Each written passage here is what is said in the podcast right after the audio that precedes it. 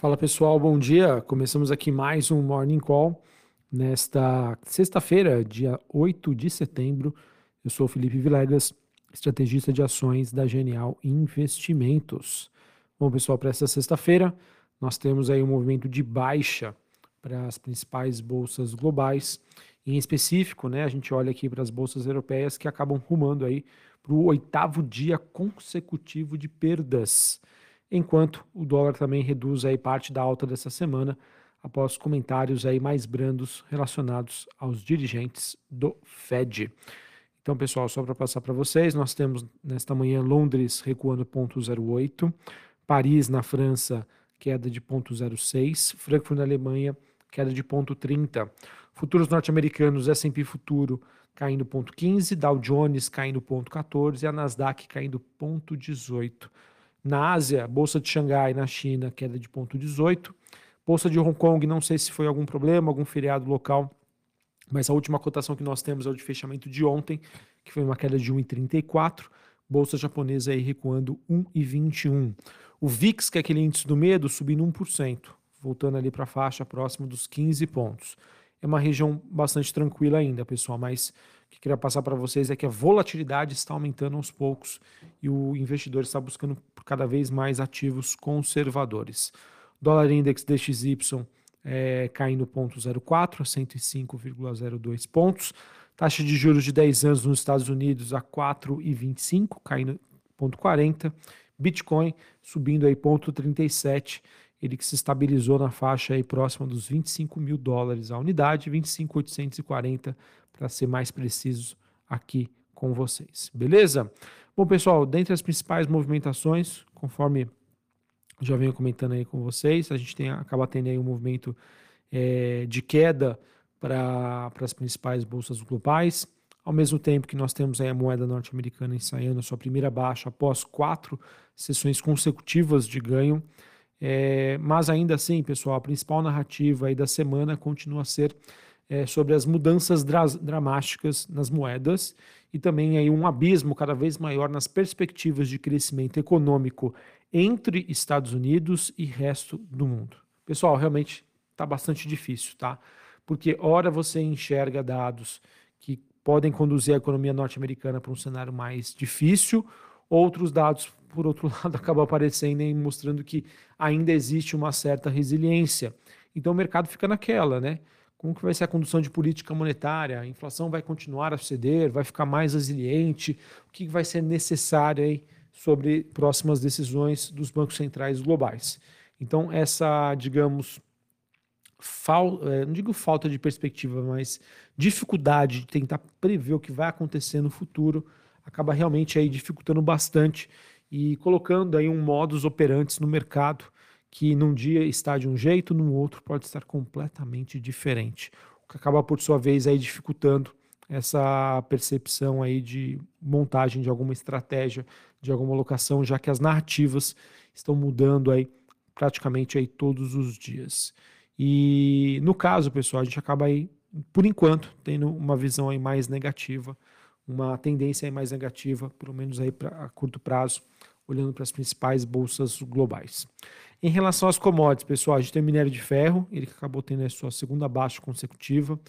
É, essa queda acontece aí depois que o governo chinês mais uma vez alertou aí alguns participantes de mercado para não exagerarem aí nos preços do material cirúrgico, ou seja, né, tentando intervir no mercado. Isso acabou então fazendo com que o investidor mais especulador é, começasse a apostar aí no movimento de baixa para o minério de ferro. Além disso, o petróleo apresenta aí um dia um pouco mais positivo. O WTI negociado em Nova York subindo 0,55, 87 dólares o barril, e o Brent subindo 0,62, na faixa ali acima dos 90 dólares o barril. Faz tempo que eu não vi o petróleo sendo negociado nessa faixa de preços. E Brasil, pessoal, então deve é, operar aí sobre uma certa pressão com ajuste de toda a aversão a risco que foi já precificada ontem pelo mercado global é, durante feriado aqui no Brasil, né? A gente acabou não tendo é, pregão. Então hoje, e como as ações caíram forte lá fora, o EWZ, se eu não me engano, né, que é um, uma ETF que replica as ADRs brasileiras lá, negociadas lá em Nova York, caindo quase 2%. hoje a gente deve ter um dia de pressão para os nossos ativos. Tá? E também uma expectativa de valorização do dólar frente ao real, já que nós tivemos aí né, o dólar ontem né, subindo contra as principais moedas, depois de dados sólidos relacionados ao mercado de trabalho nos Estados Unidos, o relatório de segundo desemprego, que reforçaram aí o caso para o Fed manter as taxas de juros mais elevadas. E as bolsas nos Estados Unidos caíram depois da China sinalizar uma extensão aí de restrições às vendas de iPhones. No caso, isso prejudicou bastante a Apple, que por sua vez, como tem um peso significativo uh, nos índices norte-americanos, a gente acabou tendo aí um, um, dia mais negativo, tá? O dado de ontem, pessoal, relacionado ao segundo desemprego, ele vem no embalo, depois que na quarta-feira a gente teve a divulgação do ISM de serviços. Esse índice veio mais forte do que o esperado e, obviamente, né, acabou pressionando o dólar frente ao real, curva de juros, dentre outros. E eu falo que é difícil, pessoal, porque até quarta-feira, né, os dados aí de segunda, terça-feira, relacionados ao mercado de trabalho nos Estados Unidos, inclusive o payroll da semana passada, mostravam o mercado de trabalho enfraquecendo, ao que agora virou, né, mais uma vez, depois do ISM, e agora pedidos de auxílio-desemprego. Ou seja, pessoal, realmente um cenário muito desafiador. Uma hora nós temos um cenário construtivo, investidor faz as suas alocações, outra hora nós temos dados mais negativos e o investidor muda. E essas mudanças, como eu já disse anteriormente, acabam acontecendo aí com grande volatilidade, dificultando aí bastante o cenário. Beleza? Bom, sobre bolsa brasileira, pessoal, a gente teve na última quarta-feira antes do feriado a bolsa caindo aí mais de 4, mais de 1%, influenciada aí pelo recuo no dia, né, das bolsas de Nova York.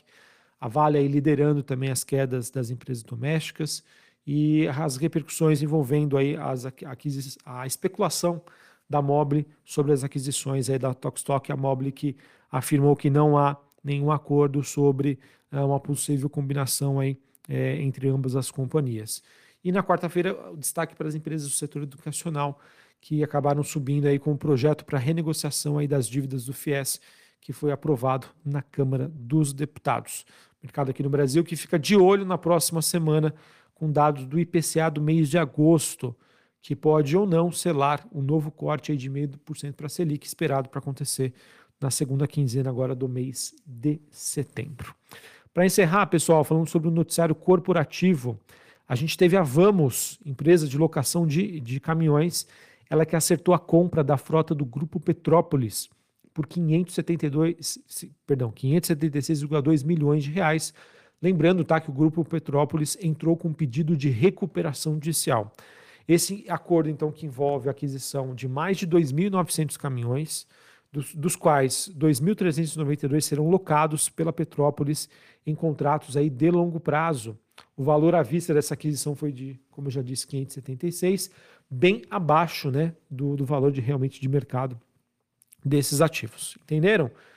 Petrópolis vende os caminhões para Vamos, ou seja, ela tira o imobilizado e faz a locação do mesmo acredito que isso vai ter uma repercussão bastante positiva para as ações da Vamos nesta sexta-feira. Também tivemos o Itaú, Banco Itaú Unibanco, aprovando o pagamento de juros sobre capital próprio é, no valor aí bruto de quase um pouco quase 27 centavos. O pagamento será realizado somente em 30 de abril do ano que vem, tendo como base aí a posição acionária registrada no próximo dia 18 de setembro, tá? Ou seja, a partir do dia 19 não vão ter mais direito aí a receber este provento que somente será pago no ano que vem. E por fim, pessoal, a Aliança Saúde, que é a antiga Aliar, assinou um memorando de entendimento com a Unimed Nacional para a criação de laboratórios para processamento de exames conhecidos aí no segmento de saúde como núcleo técnico operacional. Esse primeiro laboratório que será constituído na região metropolitana de Salvador. Certinho? Bom, pessoal, então é isso que eu tinha para passar para vocês. Hoje, o mundo né, amanhecendo com viés um pouco mais negativo, é, um pouco mais, é, dando continuidade né, ao viés mais negativo. Segue no radar, pessoal, a dificuldade, na minha opinião, do mercado entender os próximos passos em relação à condução de política monetária, os dados bastante divergentes relacionados à economia norte-americana.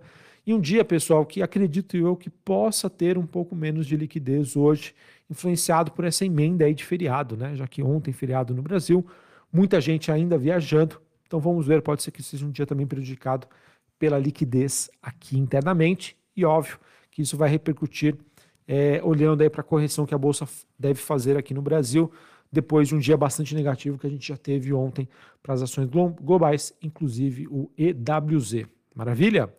Um abraço, uma ótima sexta-feira para vocês, é, um bom final de semana e até mais. Valeu!